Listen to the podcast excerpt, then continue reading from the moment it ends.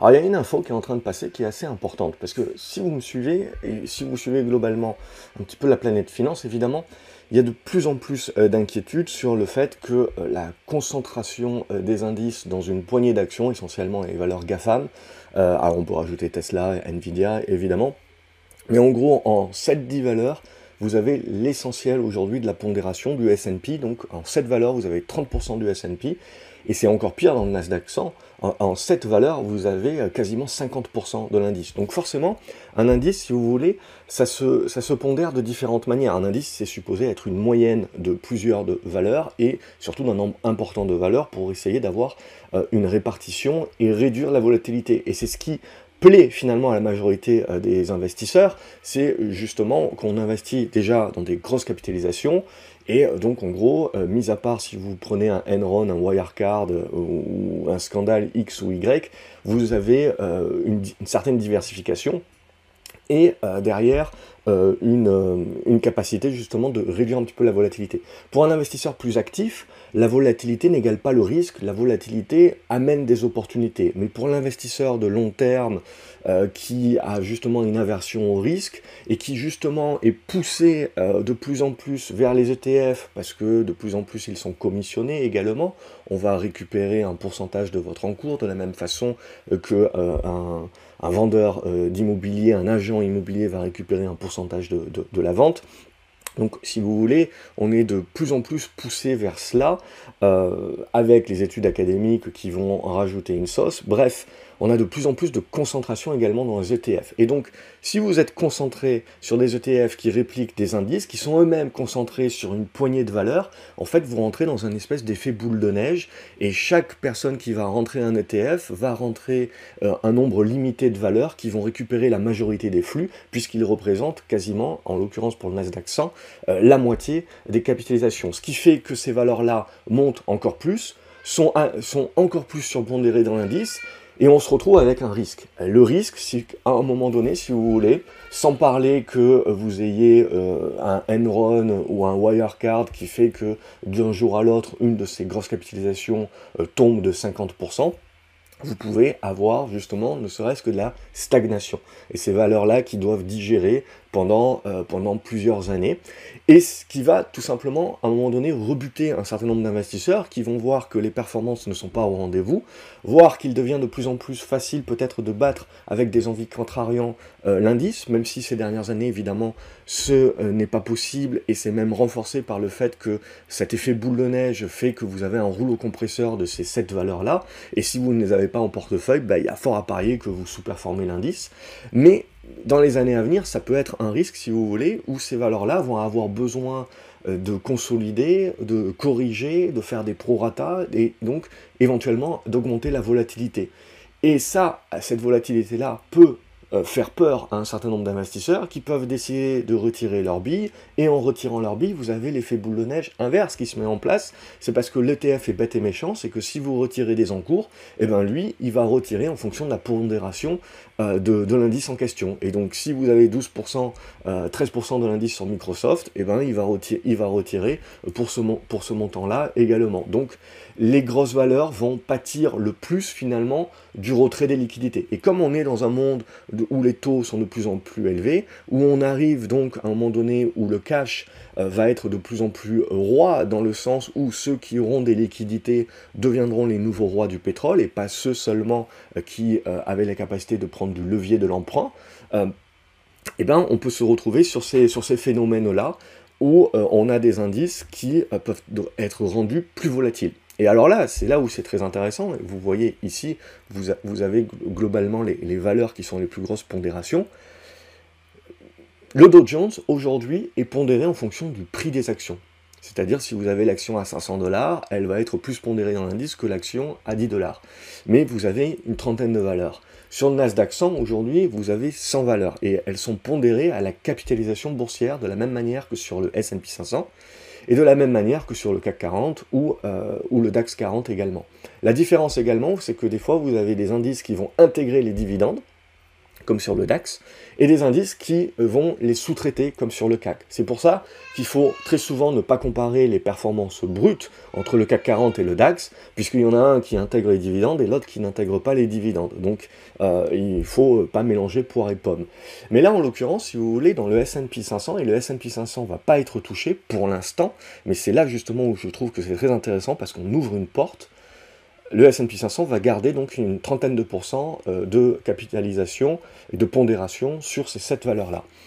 Mais sur le Nasdaq 100, on a décidé, et merci à Hugues de m'avoir mis les, yeux sur cet article justement, de rebalancer un petit peu la méthodologie. Et on ne va pas rebalancer en fonction du prix des actions, et on va rebalancer les pondérations et en fait limiter. Donc on fait de l'interventionnisme, c'est-à-dire que Aujourd'hui, on va se dire que euh, le Nasdaq 100 euh, ne peut plus avoir que 37-38% pour arrondir de, euh, sa capitalisation qui est dans les 5, les plus grosses entreprises.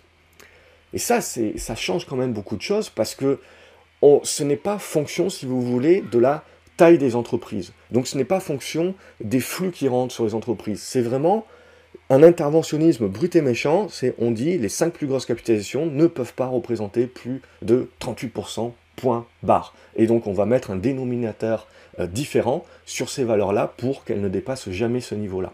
Ça veut dire autre chose aussi, c'est qu'aujourd'hui, quand vous achetez un ETF un Nasdaq 100, l'essentiel, 50% des fonds allaient sur les 7 premières valeurs et 50% des autres fonds allaient sur les 93 autres.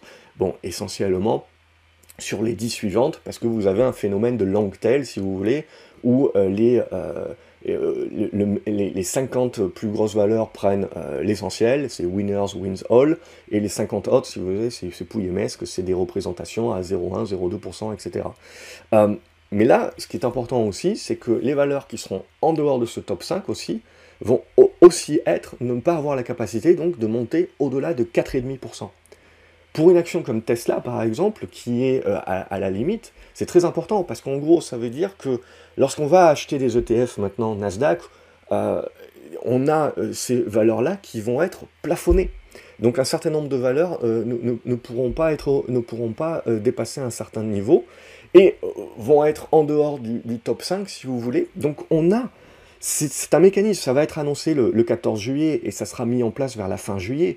Donc ça va éventuellement euh, mettre un certain nombre d'impacts parce que c'est du flux en moins euh, sur les grosses euh, qui peuvent rentrer. Et c'est du flux en plus sur, en gros, les, celles qui étaient un petit peu plus derrière. Et on a la liste Starbucks, Mondelez, Booking, Gilead, Intuitive, Analog, Automatic, Data Processing. Donc ce qui est important de comprendre, c'est que Nasdaq 100, même si c'est un, indice qui est très typé tech, et valeur de croissance, c'est quand même un petit peu plus large, puisqu'on voit, on a aussi de, euh, du, de la consommation et euh, de la santé, etc., ce genre de choses-là. Donc ça, ça va être très intéressant pour moi. Je pense pas qu'il y aura un impact énorme, hein, puisqu'on parle juste de baisser de 8% en gros la surpondération des, des grosses caps. Et, mais pour moi, ce que ça veut dire, c'est que clairement, on est en train d'annoncer la couleur et on est en train de démontrer que on veut de l'interventionnisme. Et ça, je le vois d'un mauvais oeil, parce que si vous voulez, on commence par le Nasdaq 100, mais euh, on, va tirer la pelote de laine à, plus tard. Et donc, ça va pousser également, assez sage, entre guillemets, à vouloir modifier la méthode de calcul des indices, potentiellement de plus en plus souvent. Il, y a, deux bémols à ça, si vous voulez, c'est que le premier, le premier bémol, c'est qu'on veut éviter que les indices redeviennent volatiles et donc soient purgés. Pour cela, en gros, on veut éviter de faire peur à l'épargnant lambda qui est dans les ETF. Et donc, il continue son, son DCA, parce qu'évidemment, quand tout monte, on ne se rend pas compte du risque que l'on prend, parce que quand aujourd'hui on a un indice comme le S&P euh, ou comme le Nasdaq, tant que ça monte, on ne se rend pas compte, si vous voulez, du risque que l'on a sur son portefeuille, euh, parce qu'on on ne voit pas nécessairement qu'on est de plus en plus concentré. Et qu'à un moment donné ou à un autre, il y aura un retour de bâton, et cette volatilité-là pourra amener la peur qui poussera peut-être à des ventes et qui fera un effet boule de neige en mode panique. Et ça, évidemment, on veut l'éviter. Euh, parce que derrière, ça crée, entre guillemets, des décennies perdues où les indices font du zigzag et ne font quasiment rien, et où donc c'est la gestion active qui recommence à battre la gestion passive, et vous avez des retraits de flux de la gestion passive pour revenir soit sur du cash parce qu'on a peur, soit euh, sur euh, de, la gestion active. Mais et donc ça, voilà, on voit bien aujourd'hui la manne financière qui est en train de devenir, euh, que sont en train de devenir les trackers. le fait qu'aujourd'hui euh, les gros poissons sont là, qu'il y a du levier politique, etc. Et donc pour moi, c'est tout cela qu'il faut sous-entendre également dans cette gestion à la mano dorénavant euh, des indices. Alors évidemment, c'est à la marge actuellement, mais pour moi, on, enfonce une porte ouverte. Et, euh, et ça, ça qui va être très important pour la suite, euh, parce que on le sait bien aujourd'hui, le poids et l'impact des trackers et des flux qui viennent sur les trackers pour motiver également des tendances fortes sur une poignée de valeurs, c'est ce qui a fait euh, le marché ces dernières années et c'est monté crescendo. Et à un moment donné ou à un autre, évidemment, c'est là où euh, le bas va blesser. Donc pour l'instant, c'est à la marge, mais pour moi, voilà, euh, je tenais à faire la vidéo parce que c'est une réflexion qu'il faut, faut vraiment se, faire. C'est cela, on peut, on peut le pousser beaucoup plus loin, bien entendu, et ça peut toucher d'autres indices. Surtout, ça touche le fait que voilà, on a une volonté aujourd'hui de, de plus en plus d'interventionnisme. Euh, comme pour les banques centrales, si vous voulez, donc le, monde financier, et on a de plus en plus cet interventionnisme qui rentre en ligne de compte, et pour gérer ces stratégies d'investissement, c'est important de le, prendre en compte. Alors évidemment, à court terme, il y en a certains qui voudront essayer de jouer euh, les valeurs qui sont mentionnées ici, et qui verraient leur poids augmenter dans le Nasdaq, et donc qui vont récupérer un peu plus de flux, peut-être des, des, ETF, etc. Ça peut jouer, bien entendu. Vous pouvez avoir les autres grosses caps qui peuvent un petit peu baisser, etc. Mais je pense que ça sera vraiment à la marge ce qu'il ce faut voir, c'est plus sur le long terme, si vous voulez, c'est en gros, on va dire entre guillemets, de la manipulation euh, des indices. Euh, et, on laisse pas et on laisse pas faire si vous voulez les, capitalisations et le fait qu'il y a des effets de mode qui, vont et qui viennent euh, et, on laissera un petit peu moins faire les rotations qui sont aussi importantes mais que comme on a été dans un rouleau compresseur depuis 10 ans dorénavant, bah, il faut s'attendre que ça prenne des années avant que euh, les indices et, dont les, les trackers puissent faire à un moment donné des rotations et pendant ces années-là, c'est euh, la gestion active qui battrait la gestion passive. Et on, sent bien qu'on veut éviter euh, que les flux bougent trop. Parce qu'on le sait bien, hein, l'investisseur lambda, il est très, euh, il est très je ne veux pas prendre de risques et donc j'investis dans les indices et c'est ça qui marche, etc. Mais dès que vous allez avoir des années à, moins 10 ou à moins 20%, il peut prendre peur. Il ne devient, il n'est plus du tout investisseur de long terme, il veut retirer ses billes. Et c'est la crise de l'équité qui vient de là, hein. c'est toujours euh, le, retrait des billes. Donc euh, ça peut toucher les ETF, qui peuvent faire des effets euh, dominos avec la baisse des valeurs, qui peuvent faire peur également aux investisseurs actifs sur des fonds qui doivent retirer, et donc vous devez vendre à chaque fois pour pouvoir rembourser les clients. Vous avez exactement la même chose hein, sur l'immobilier, et donc sur encore plus des actifs qui sont téliquides, comme des SCPI, etc. Donc ça, c'est un risque qui est très connu. Euh, vous, vous, savez très bien qu'à un moment donné, si vous voulez, si on, se retrouve avec un phénomène où beaucoup de gens veulent vendre euh, quasiment en même temps, on est obligé de, de vendre euh, les actions ou des parts, etc., pour faire sortir les gens. Euh, et, ça, ça fait baisser encore plus et ça fait l'effet domino. C'est ça qui crée, euh, qui crée euh, la crise de liquidité, la crise de confiance et donc in fine également ce qu'on peut appeler des cracks. Donc ça, voilà, pour moi, c'est le summum entre guillemets de, ce qu'il faut prendre, c'est-à-dire que tant que tout va bien, tout va bien. Mais cette pondération-là, voilà, c'était le risque et on voit qu'on est en train d'y toucher. Donc d'une part, ça veut dire que on dénote bien la réalité de ce risque-là, donc on en a conscience en nos lieux, et d'un autre côté, ça connote bien l'interventionnisme pour protéger euh, cette manne financière que deviennent de plus en plus les, ETF, et ça va continuer pour moi, ce n'est que le début.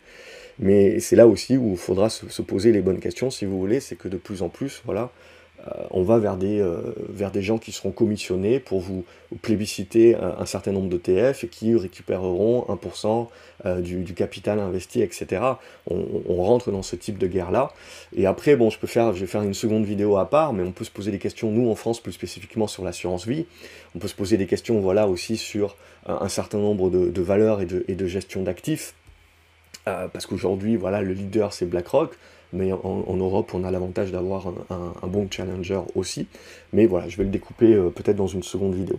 En tout cas, voilà, c'est une réflexion, je pense qu'il faut avoir, il faut le regarder. Euh, je pense pas qu'à court terme, ça va faire beaucoup de changements, mais pour moi, c'est plus le fait qu'on met le pied dans la porte dans quelque chose peut-être qui peut être... Euh, qui peut être encore plus interventionnisme. Et, ça, ça, me gêne un petit peu.